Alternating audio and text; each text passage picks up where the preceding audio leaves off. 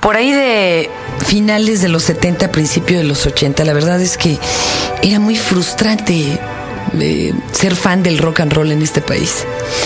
¿Por qué? Pues porque estaba proscrito, es más, ¿no? ¿Cuál? Estaba borrado del mapa, simplemente. Y entonces uno, o se compraba el Conecte, donde dos o tres pedorros escribían acá ah, sus experiencias en conciertos de, Tangerine Dream en Alemania y cosas por el estilo, eh, pues te lanzabas y con un poco de suerte en el Sambors pues podías encontrar alguna revista como el Cream y poco después el Hit Parader no había más. Discos Acuarios, importaba todo lo que se podía encontrar de, de, rock progresivo y te ibas al chopo y ahí sí te echabas un clavado en cosas rarísimas. Pero no había rock en ningún lado. Eso era como muy impactante. Hoy, un Tao de Harris Margali. Fernanda Tapia. Este es el podcast de Fernanda Tapia. Fernanda Tapia por Dixo.com. Fíjense amigos que yo desgraciadamente sí crecí entre rockeros y greñudos. Mi padre me dijo cuando él trabajaba en los globos que después se convirtió en los infiernos y se convirtió en la montaña y en quién sabe cuánto antro más. Si te casas con un rock and rollero, hasta parece rola de Wizard, man. Yo lo capo. Así me decía mi padre. Y, Dios me ampare porque no sabe la de rockeros que a los seis años ya me cargaban, entre ellos Ricardo Ochoa, toda la gente de tinta blanca, del ritual, los de bandido. Esto que le estoy hablando yo es prehistoria pura. Antes de Avándaro y que después, pues claro, cancelaran el rock and roll en México a nombre de chingue su madre el que no aplauda en cadena nacional. Bueno, después de esto, el rock, bueno, una de dos. O se volvieron gruperos estos, estos muchachos, como la revolución de Emiliano Zapata, los que tocaron alguna vez Nasty Sex, o de plano tuvieron que emigrar, irse a otros lugares y cosas por el estilo. Algunos sobrevivieron tocando en las afueras de la ciudad, como el mismo Three Souls in My Mind antes de pelearse y que se llamaran después solo el Tri. Y tú para oír este tipo de rock, pues tenías que irte a las afueras, aventarte un tiro en la San Felipe de Jesús y tratar de que no te mataran en el asunto. Pero se empezó a gestar todo un movimiento al sur de la ciudad, a donde por cierto vino a tocar de Police en el World Trade Center y nadie los peló, man se hizo una guerrita de pizza y era como más bien un desfile de modas. Ahí estaban los señores de The Police cuando todavía no tenían arrugas y nadie los peló. Bueno, después Hip 70 con el buen Armando Blanco organizaba toquines y por ahí existía un grupo que se llamaba Dangerous Rhythm que eran super ponquetos. Después se volvieron salseros, no sé cómo, ¿verdad? Le resurgió a Piro lo cubano, no sé, pero... Más al sur teníamos un grupo como Mistus, que tocaba una rola que se llamaba 69, que medio la tocaron en la pantera, pero se espantaron cuando se dieron cuenta de lo que decía la letra. Había un grupo que se llamaba Newspaper, en donde cantaba un cuate que se llamaba El Tenoch. ¿Sigue vivo ese cuate? O ya murió en la peda. Es que de veras, esa voz solo se logra con muchos litros de alcohol diario. Y las tocadas eran así. La entrada la cobraba la mamá, la hermana repartía boletos, el otro arreglaba el sonido y como se podía, sonaban en el gimnasio de Coyoacán. Ahí fue mi primera tocada de rock antes de aventarme ir a ver a Rodrigo al Palacio de los Deportes Cos por el estilo. Y ahí conocí a Harris. ¿Cómo estás, Harris? Harris Margali con nosotros, que además yo creo que él sí nos puede hablar del rock en este país. Qué forma de describirlo. Porque aparte yo para dormirme empiezo a pensar en el pasado del rock and roll y hago una minuciosa historia de todo lo que fue Coyoacán y la antítesis de Coyoacán, o no la antítesis, es decir, el otro lado del rock and roll que eran los del Chopo.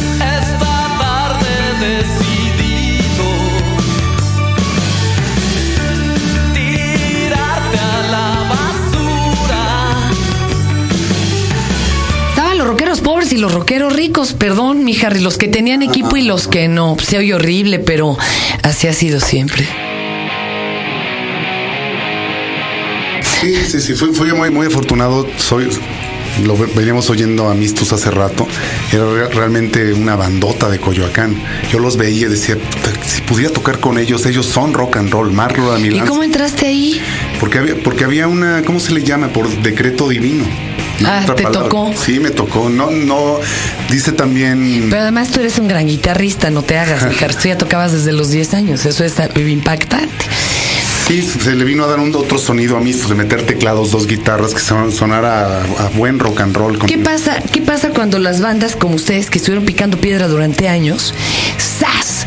se ven desplazadas por una oleada de nuevos grupos como los que lanza Com Rock, que fue una incipiente, incipiente compañía que trató de hacer una gira por todo México y Latinoamérica, la sacó adelante ¿eh? con, un resucitado tri, un Dangerous Rhythm convertido en ruido peligroso, un sombrero verde que eran clip y no sé qué tanto más en Guadalajara y de, ¿Qué sienten ustedes cuando se ven desplazados por esta nueva oleada de ahora rock en español?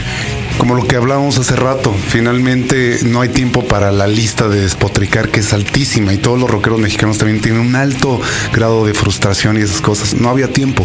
Simplemente sabemos que históricamente vino algo muy fuerte. Eso es lo que importa. Porque si no es la palabra desplazó a Mistos, pero vin- vino una oleada más pop y lo que nosotros tocábamos era más coyoacanense, más rock and roll, más blusero, con más influencia de eso. Pero la historia ahí está, eso es lo más importante, que fuimos poniendo ladrillo por ladrillo para que hubiera rock and roll en México, de creérnosla, de ser los Beatles o de ser los Rolling, pero a, a nuestra propia versión y cocidos en nuestra propia cazuela. Y bueno, yo me acuerdo que, ¿dónde fue? Vi la primera vez a, Ca- a Caifanes en la, en la casa, en el foro de la Conchita, ¿no? Ah, claro. Claro, creo que era segunda tocada. Pero diles que era el foro de la conchita. Eh, Sí, el Foro de la Conchita era un centro cultural súper interesante en Coyoacán, en donde además cada año se presentaba una pastorela donde el doctor Volaski la hacía de la Virgen María, con todo respeto, pues es que no había chavas en el grupo. Y ahí, por ejemplo, este, me tocó ver a Caifanes, que después se convirtió en Jaguares, y también te invitan a tocar en Jaguares por lo mismo de que pues te sabían buen músico y buen guitarrista y todo, mija. Hay una gran conexión con Saúl, este es un hermano por, por vía este, espiritual más allá del infinito. De puro cariño o también hermano como todo, con desgreñe y todo. Pues lo que pasa es que desde que nos vimos sentimos una energía tremenda y para curarnos, como lo que hablamos ahorita con Eduardo, de, de- que fue muy interesante, nos curamos con abrazos.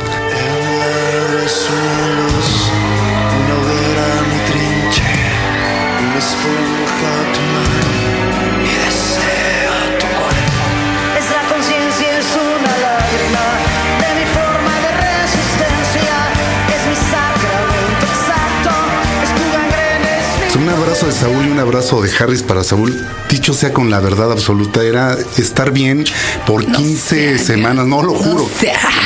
Y cero malas, malas interpretaciones, Ay. pero cero. No, aquí no somos fijados, pero se me hace que sí chocaban sus defensitas. Oh, ¿no? no, no, qué falso. Entonces, este, a Saúl lo conocí desde el 81 que fue a ver a Mistus. De hecho, nos dimos la mano y dije, este güey tiene algo, este güey tiene algo, este va a llegar. a-". Y efectivamente nos Raro ya era. no, no. Nos hicimos muy amigos y bueno, lo karmático de esto de insólitas jaguares, este, no, insólitas mm, caifanes jaguares, es que desde las insólitas me invitó a tocar y algo pasó. Creo que me puse medio, medio mamerto yo, la verdad. Me acuerdo que hablé con Markovich en un restaurante. Dije, no, si cambiamos el nombre, lo más, o sea, una, yo le llamo estupidez humana. Entonces, este, finalmente no entré a las insólitas, pero estaba el camino trazado. Algo sucedió, algo sucedió y terminé en Jaguares en una de las mejores etapas, si no la mejor.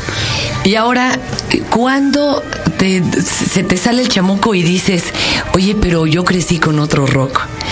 Y me llega hace un tiempo con un disco en donde él está todo pintado de azul. Verdaderamente emana así, trae como que un, un dharma buenísimo el disco.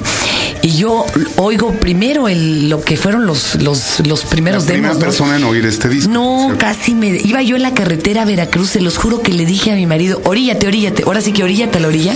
Le tengo que hablar ya. O sea, me, me moría yo con esta producción. ¿Qué rescatas en este disco? Y es un honor que Fernanda Tapia, un- la- una institución, la inteligencia de este país, no, mira, son dos.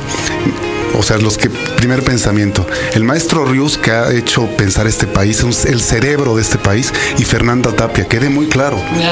Sí, sin duda, además. No es mi pariente, pero. No, qué pariente. ¿Qué sacaste ahí? Todo lo que eran 60, 70, toda esta parte tuya muy mística. ¿Qué sacaste ahí en este disco? Exacto, eh, traer el rock and roll adentro y este era hora de sacarlo y encontré la persona apropiada con los músicos apropiados, todo coincidió. Cuando Dios te da el camino, por decreto divino, te lo regala. Hay que aprovecharlo. Será uno muy necio, muy inconsciente, dormido. No te puedes dormir si te están dando la oportunidad. Me la dio, la, la tomé muy bien. De hecho, hasta abusé un poco con Carlos Barraben. Le dije, hermano, me vas a cobrar tanto. Me cobró muy bien, pero sabes que hermano, no me vas a limitar el tiempo. Vamos a hacer un discazo, hermano, Y lo sí. que se pueda.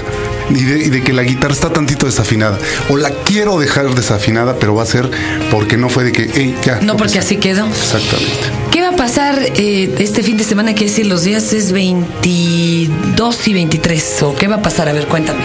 Voy a presentar Soul, que es este nuevo disco, Soul, que está en todas las tiendas. Este, en Tony Méndez, una institución también del rock. O sea, si hablamos del rock en México como historia, pues Rocotitlán se lleva un espacio de un porcentaje enorme. Este, voy a estar en el Zócalo. Eh, bu- bueno, vamos a estar una cantidad de grupos, 55 grupos, la mayoría gente que empieza, y algunos de cartel grande como Botellita de Jerez, La Castañeda, ¿quién más va a estar? Hay unas sorpresas por ahí. Este, Para revivir a Rocotitlán. Kerigma, obviamente. Es- ¿A dónde va a estar ahora Rocotitlán? está, está en ese proceso. Ha Oye, vamos a invitar a. Tony, ¿no? A un Tao. Claro. Para que nos cuente también esta otra parte de la Lo historia. que le ha costado, lo que le costó la, el lugar, me habló de millones de pesos. Bueno, vamos a estar, voy a estar En el Zócalo primero. ¿Qué día? Voy a estar el 22 a partir de las 6. Perfecto. Eh, Tony me puso entre los estelares, lo agradezco. Aquí no hay estelares, todos vamos a brindar una convivencia. Voy a estar a las a- después de las 6 el sábado 22 en el Zócalo. Y luego, Y luego voy a estar semanas después, en el jueves 4 de mayo, voy a estar en el Carlos O'Brien's, que es un lugar bastante padre. No lo prestan para rock, me hicieron el favor de prestármelo para hacer un evento de puro y absoluto rock and roll. Una noche de rock y psicodelia, jueves 4 de mayo, 9.30 horas. Carlos O'Brien y la dirección es Prolongación División del Norte, 4270, Colonia Ex Hacienda Coapa. Ojalá puedan ir. Hare Krishna los bendiga y que haya rock and roll en este país. Esa es mi- una lucha de lo más honrada que puede haber y humilde, que haya rock and roll y que no nos den gato por liebre, no prendas el radio y que este- y no quiero decir nombres, pero que esa chingadera no es rock and roll. ya todo se nirvanificó, pero mi querido Harris, yo quiero cerrar este Tao así. Eh, es refrescante oír tu música. Yo que recuerdo cuando no había rock en este país y hoy que hay rock hasta en el súper. No se lo pierdan y escuchen a Harris. Gracias, Hare Krishna. 4.464 horas han pasado durante las más de 1.079.433 vistas a lo que hemos hecho.